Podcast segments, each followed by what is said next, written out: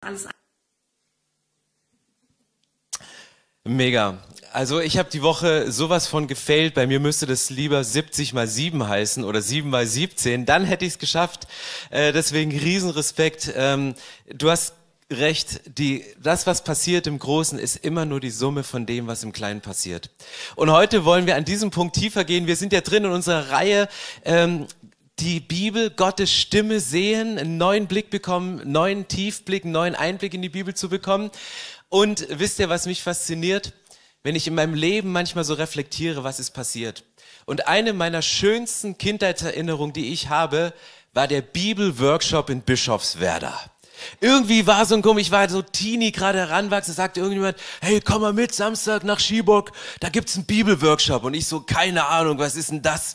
Was ist ein Bibelworkshop? Dann sind wir da hingekommen und dann ähm, waren da junge Leute wie, wie du und ich damals, und ähm, dann haben wir eine Bibel bekommen, sagen, hey, wir nehmen uns mal ein Kapitel raus und nehmen mal dieses Kapitel, lest verschiedene Übersetzungen, ihr habt ein paar Kommentare und einen Zettel daneben und schreibt einfach mal auf. Und wir haben den ganzen Tag nichts gemacht, außer über einem Kapitel aus der Bibel reflektiert und es hat sich im Laufe der Zeit entfaltet, es immer tiefer geworden. Und das hat mich damals so fasziniert, das hat mich so geprägt. Am Ende des Tages konnten wir das, was wir erarbeitet haben im Laufe des Tages, konnten wir präsentieren. Das war für mich der Lieblingspart dann. Ähm, und ich glaube, dass das ein ganz, ganz, ganz, ganz wichtiges Schlüsselerlebnis war für mich damals als Kind in die Bibel einzutauchen und Kraft und Erkenntnisse aus der Bibel rauszunehmen. Wo kommt das her, dass man als Kind schon anfängt, in der Bibel zu lesen? Es gibt eine jüdische Tradition, nämlich wenn du kleine jüdische Kinder zu den Rabbis auf die Schule gibst, gibt es eine Regel, das ist ein Zitat eines Rabbis, ähm, der sagt, bis zum Alter von sechs Jahren schickt mir die Kinder gar nicht, aber wenn sie sechs Jahre alt sind, schickt sie bei uns in die Schule und mästet sie mit der Torah wie einen Ochsen. Und das war das Zitat, was die Rabbis gebracht haben. Sobald die sechs sind, bringt sie in die Synagoge und mästet sie mit der Torah. Die Torah, das sind die ersten fünf Bücher Mose, mästet sie wie einen Ochsen. Und in der ersten Schulstunde, als die sechsjährigen Kinder ankamen, nahm man Honig und streifte diesen, streichte, strich diesen Honig auf Schiefertafeln. Und die erste Lektion, die sie gemacht haben, sie durften den Honig von den Schiefertafeln abschlecken. Warum? Weil das Wort Gottes ist süßer als Honig, ist das Schönste, ist das Köstlichste, was es gibt. Und die Kids sollten sehen und schmecken, wie köstlich das Wort Gottes ist. Und dann, nachdem sie den Honig von den Schiefertafeln runtergeschleckt haben, dann fingen sie an, die Bibel auswendig zu lernen. Und im Alter von zehn Jahren konnten jüdische Kinder die komplette Torah, die ersten fünf Bücher Mose auswendig. Krass, oder? Wenn du denkst, es geht heute nicht bei Teenagern, dann guck mal rein. Liedtexte können sie auswendig, äh, alle Namen der Fußballspieler. Also ich glaube, es würde noch funktionieren. Die Frage ist, welche Prioritäten setzen wir? Und dann gibt es so mehrere Ausbildungsstufen und sie sind immer und immer weitergegangen. Und im, ab dem Alter von zehn haben sie dann die, den Rest der hebräischen Schriften auswendig gelernt. In der nächsten Phase haben sie dann die Art und Weise, wie man Fragen an einen Text stellt, wie man auf Fragen mit Gegenfragen an, ähm, reagiert. Das haben sie alles gelernt in dieser Zeit. Das heißt, es fing damals an, bereits zu Zeiten der Bibel bis jetzt, dass man Kindern das Wort Gottes beibringt, dass sie tiefer gehen, dass sie den Kontext verstehen. Und heute geht es genau darum, es geht darum, den Kontext zu verstehen. Und ich habe euch mal einen Vers mitgebracht und ich lese euch mal nur diesen Vers vor. Ähm, Johannes 4, Vers 6 bis 7. Erschöpft von der langen Wanderung setzte Jesus sich um die Mittagszeit an den Brunnen. Kurz darauf kam eine Samaritanerin, um Wasser zu schöpfen. Das ist mal random ein Vers aus der Bibel irgendwie rausgegriffen. Hier liest du von, ja, Jesus hat eine Wanderung gemacht, ging von A nach B, es war Mittagszeit, ging an den Brunnen und es kam eine Frau, eine Samaritanerin und die wollte Wasser schöpfen. Erstmal einfachen Vers, der eine Information bringt. Und heute geht es um das Thema Ich gehe tiefer. Es geht darum, zu forschen und sich mit dem Kontext auseinanderzusetzen. Wo ist etwas hineingesprochen? Was bedeutet Kontext? Wenn ich euch sage, ich bin heute auf Arbeit gefahren, dann hat jeder von euch ein Bild vor, äh, vor Augen, oder? Du bist auf Arbeit gefahren. Aber ihr habt keine Details, weil ihr habt keine Ahnung, wie ich auf Arbeit gefahren bin. Ob ich in meinem Auto saß, ob ich Motorrad gefahren bin, ob ich mit dem E-Bike gefahren bin oder ohne E-Bike, sondern mit dem richtigen Fahrrad, ob ich mir einen Roller gemietet habe, ob ich mit U-Bahn gefahren bin, ob ich mit S-Bahn gefahren bin. Vielleicht bin ich ja auch mit der, vielleicht bist du mit der Fähre gefahren, weil du in Klado wohnst und du musst irgendwie über den Wannsee drüber kommen. Allein in der Info, ich bin auf Arbeit gefahren, steckt so viel drin und wir haben den Kontext. Und wenn wir mit unserem Kontext rangehen und den Text lesen, wissen wir, Jesus erschöpft von der langen Wanderung, ach, U7 ist er gefahren. Weil ich fahre immer U7, Jesus ist auch U7 gefahren. Die haben einen Tunnel durch die Wüste gekramt und da ist der durch. Nein, das geht nicht. Und allein den Kontext zu verstehen, die Kultur, in die was hineingesprochen ist, ist so wertvoll, um zu verstehen, wenn ich verschwitzt auf Arbeit ankomme, habe ich entweder die falsche Musik im Autoradio gehört oder mir hat jemand die Vorfahrt geschnappt oder ich, meine Gangschaltung funktioniert nicht, dass ich mit dem Fahrrad nicht weiterkomme. Der Kontext ist so entscheidend, um zu verstehen, warum reagiert die Person, warum ist sie so. Und wenn du diesen Bibeltext nimmst, allein diesen Vers, wie ist jemand damals von A nach B gekommen? Damals ist man gewandert, man hatte kein Fahrrad, man hatte keine U-Bahn, man ist maximal auf dem Esel geritten, man ist durch die Wüste gegangen. Wie ist Jesus dahin gekommen? Warum geht er überhaupt durch dieses Land? Und wenn du diesen Text ein bisschen näher auseinander nimmst und nur von diesem einen Vers mal in die Tiefe der Bibel reingehst, dann verstehst du auf einmal so viele Zusammenhänge. Warum geht diese Frau in der Mittagszeit zu diesem Brunnen? Normalerweise ging man in dieser Kultur in den Morgenstunden oder in den Abendstunden dahin, weil es da kühl war. Kein Mensch ging zur Mittagszeit, wenn die Sonne prasselte. Da haben die Italiener von gelernt, Siesta zu machen, mittags nicht zu arbeiten, ein bisschen morgens, ein bisschen abends, mittags Wein zu trinken. Sie ging in der Mittagszeit, aber nicht, weil, weil sie frei hatte, sondern weil sie nicht gesehen worden ist. Das heißt, diese Frau hatte irgendwas zu verbergen. Sie wollte nicht gesehen werden, die wollte keinen Kontakt mit Menschen haben. Wenn man das weiß, denkst du auf einmal, okay, was für ein Problem hat diese Frau?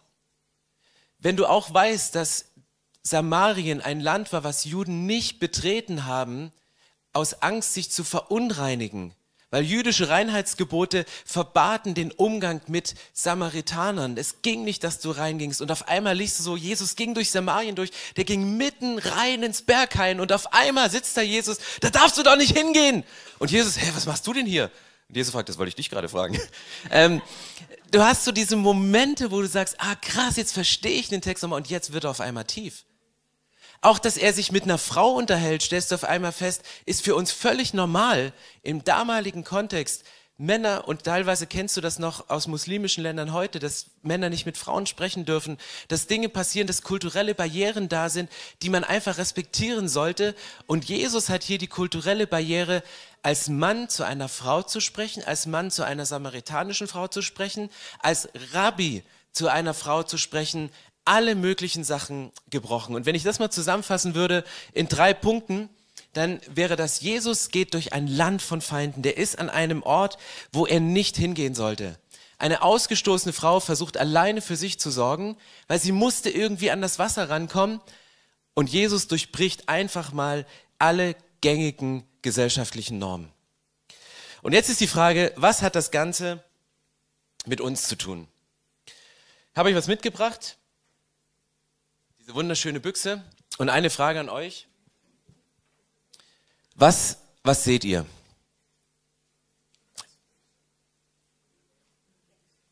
Ein Deckel, ein Kreis. Ihr seht einen Kreis, oder? Also siehst du auch einen Kreis? Okay. Okay, viele Kreise. Du siehst ganz viele Kreise. Siehst du, sie geht tiefer, sie sieht viele Kreise. Okay.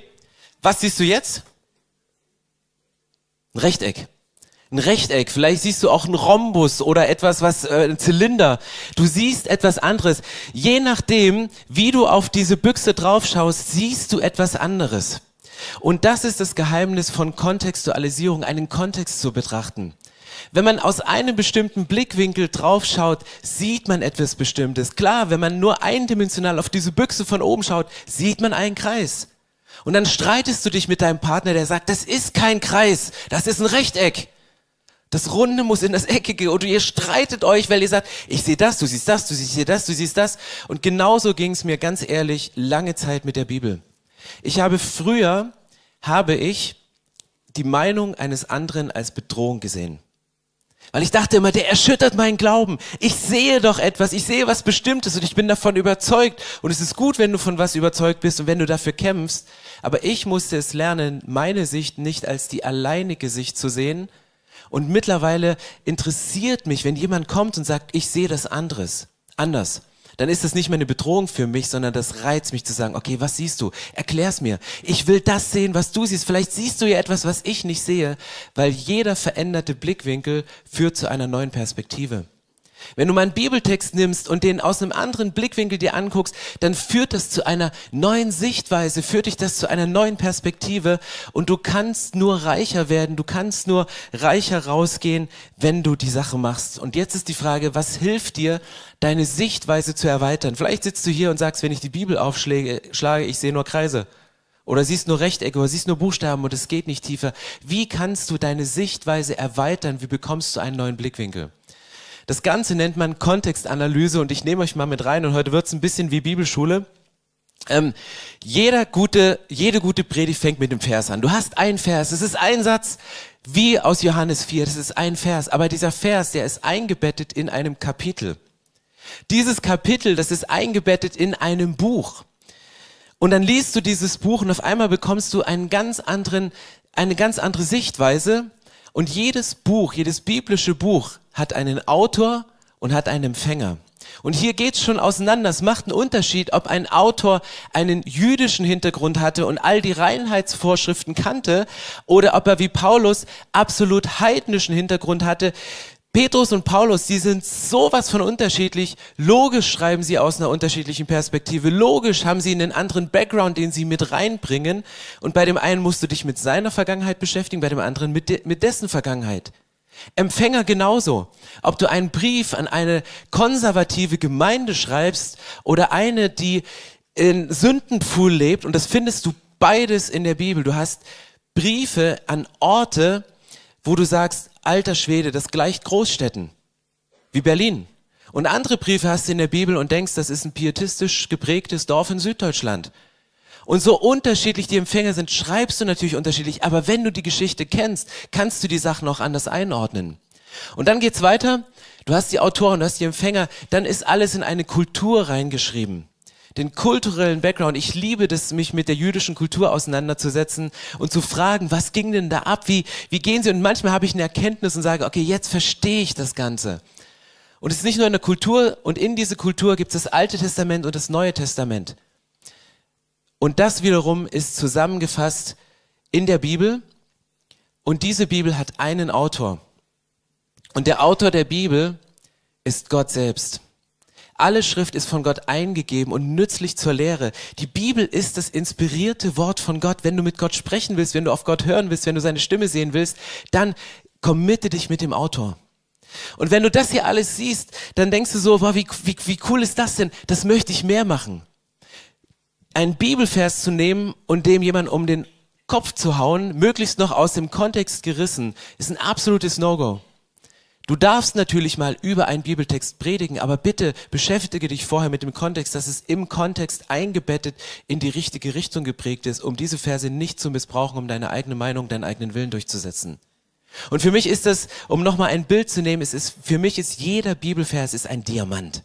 Du nimmst diesen Diamant und du kannst ihn aus unterschiedlichen Seiten anschauen. Du kannst ihn aus unterschiedlichen Blickwinkeln betrachten. Du kannst ihn beleuchten. Und dieser Diamant, der wird immer anders leuchten. Aber dieser Diamant, der ist eingebracht in eine Fassung. Dem Kapitel, der wird gehalten von einer Fassung. Und dann zoomst du auf einmal raus und denkst, ah, der Diamant war schon schön. Die Fassung ist ja aus Gold. Und dann zoomst du noch ein bisschen weiter raus und stellst auf einmal fest, oh, diese Fassung, die hängt ja an einer Krone. Und da sind ja noch ganz viele Diamanten dran, da sind ja noch ganz viele Fassungen. Die Krone hat ja noch ganz viele Zacken. Das ist ja noch ein viel größeres Bild. Und dann erweitert sich mehr und mehr dein Bild, du bekommst mehr Tief und auf einmal stellst du fest, neben der Krone, da ist ja noch ein Zepter. Hast noch ein anderes Buch aus dem Alten Testament, völlig aus einer anderen Richtung. Und du hast dieses Zepter und du gehst da weiter und stellst auf einmal fest, ah, okay, das alles wird von einem König gehalten und weist auch alles auf diesen König hin. Und das ist für mich die Heilige Schrift, deswegen gehe ich tiefer.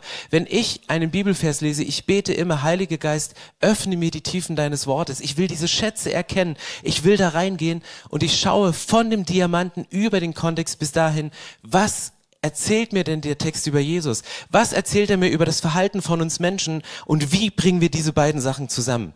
Weil Gott und Mensch sind kleine Distanz dazwischen, aber die ist nicht unüberbrückbar.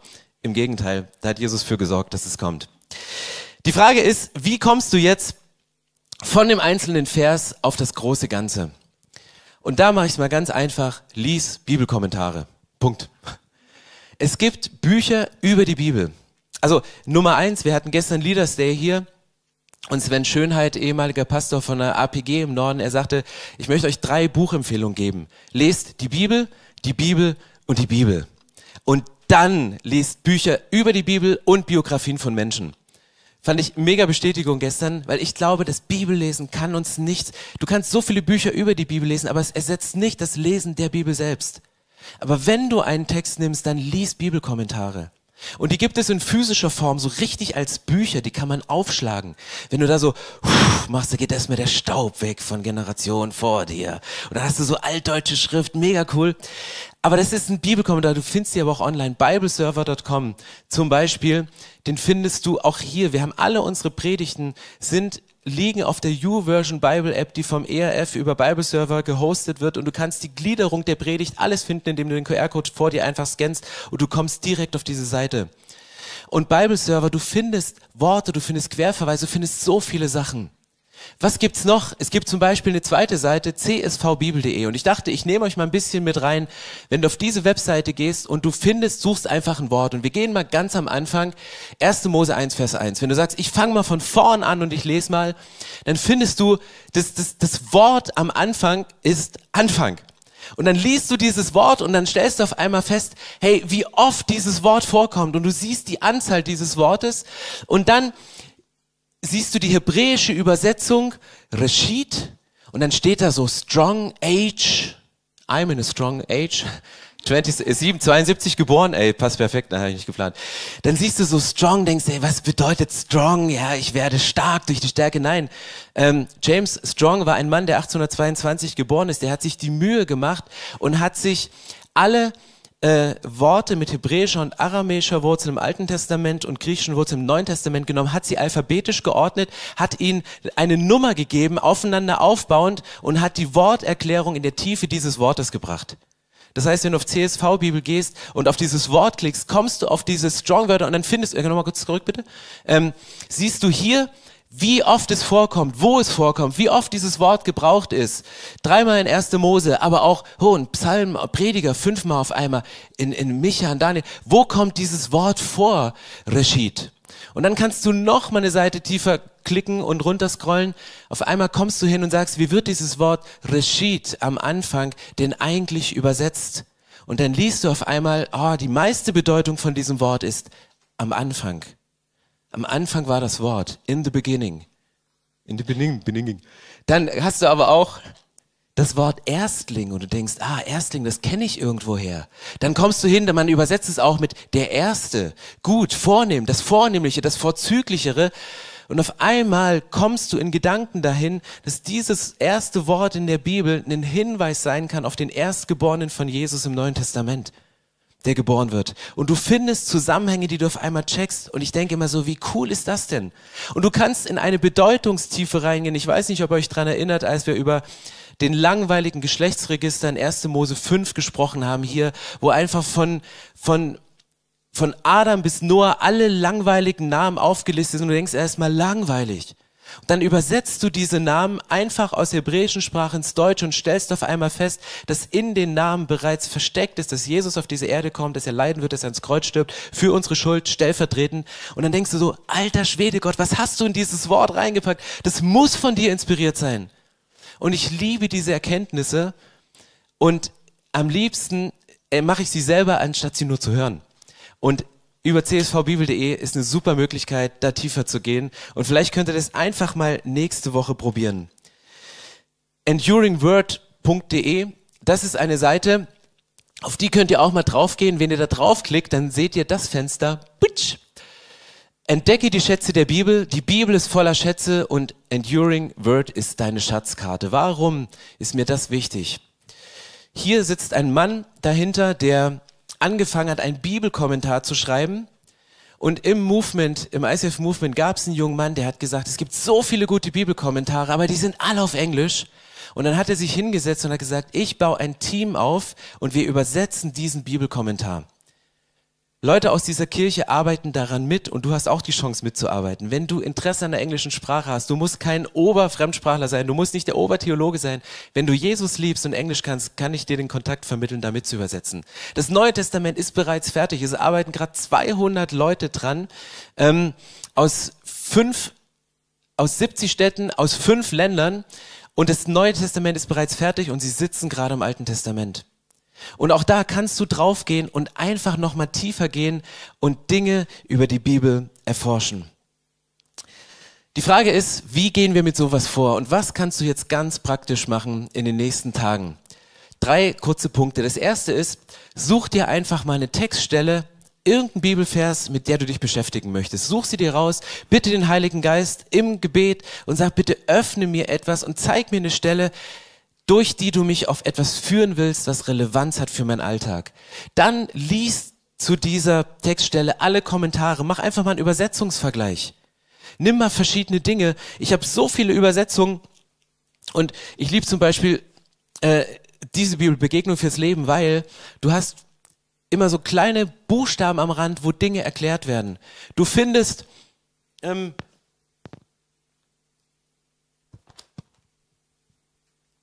Du findest am Anfang von jedem Buch findest du immer dasselbe. Du findest, ähm, was ist das Ziel, wer war der Verfasser, was sind die Adressaten, wann ist es datiert worden, die sogenannten Einleitungsfragen. Dann ist drüber ein Schlüsselvers über ein, ein ähm, über dieses Buch geschrieben, was sind die Schlüsselpersonen, was sind die Besonderheiten und du hast eine Übersicht über die Kapitel und dir hilft es schon mal einen Text, der manchmal so wie eine Wucht über dich drüber kommt, für dich vor deinem inneren Auge zu gliedern.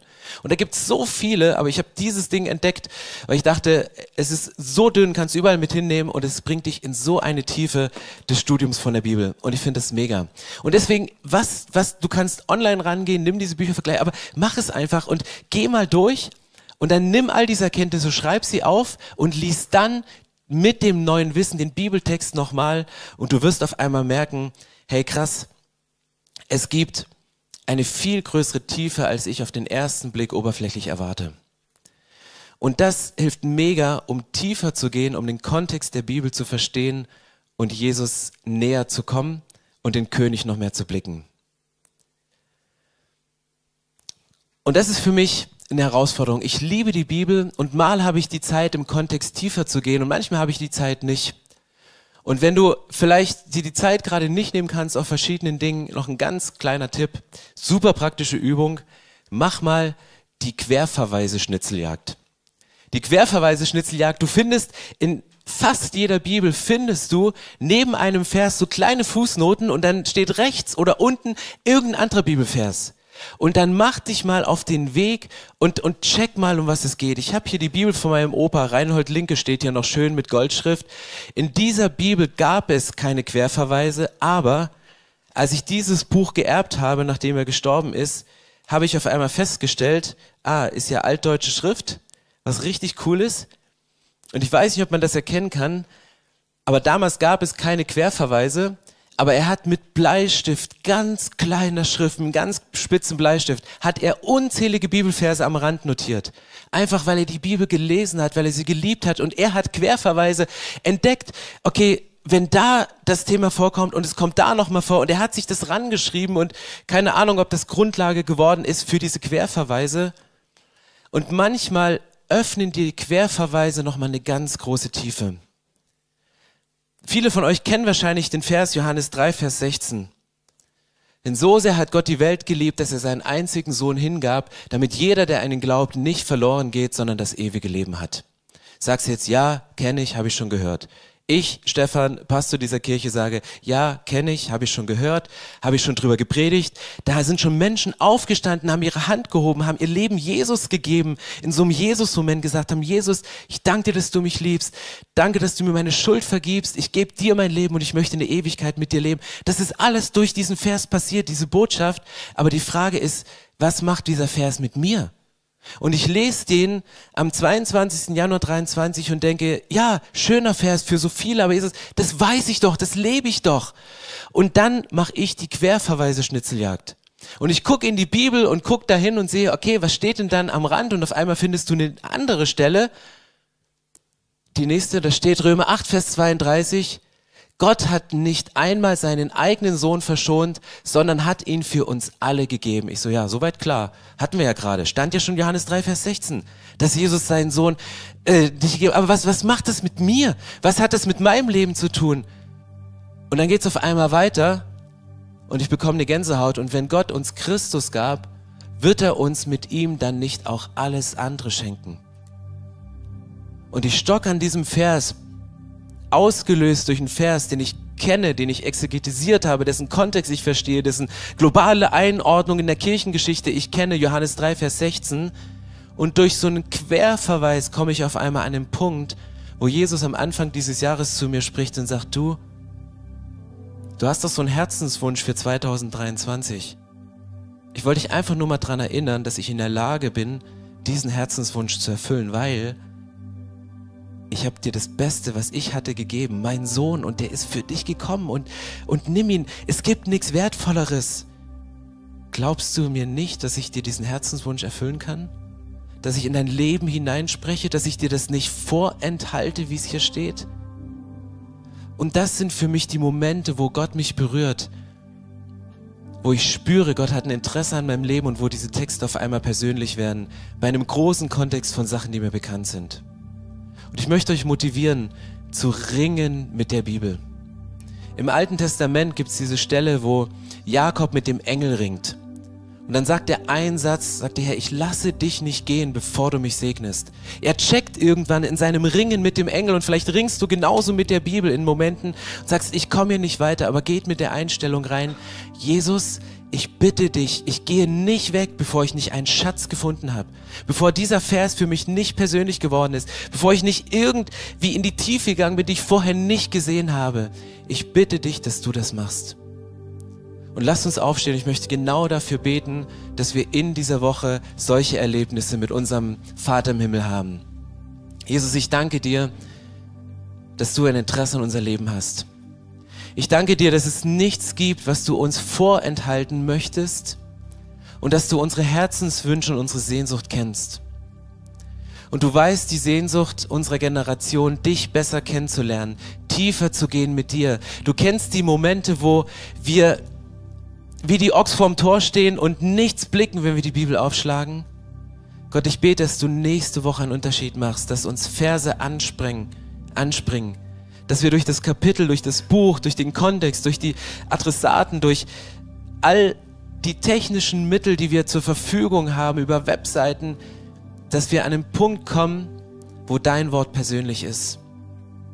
Und Jesus, wir lesen die Bibel nicht, um unser Leben zu pimpen, sondern wir wollen sie lesen, damit du als König größer wirst, damit du uns als König wertvoller wirst, dass wir nicht nur einen kleinen Ausschnitt sehen und einzelne Verse wie einen Diamanten von verschiedenen Seiten betrachten, sondern dass du uns rauszoomst beim Bibellesen und wir dich als König sehen.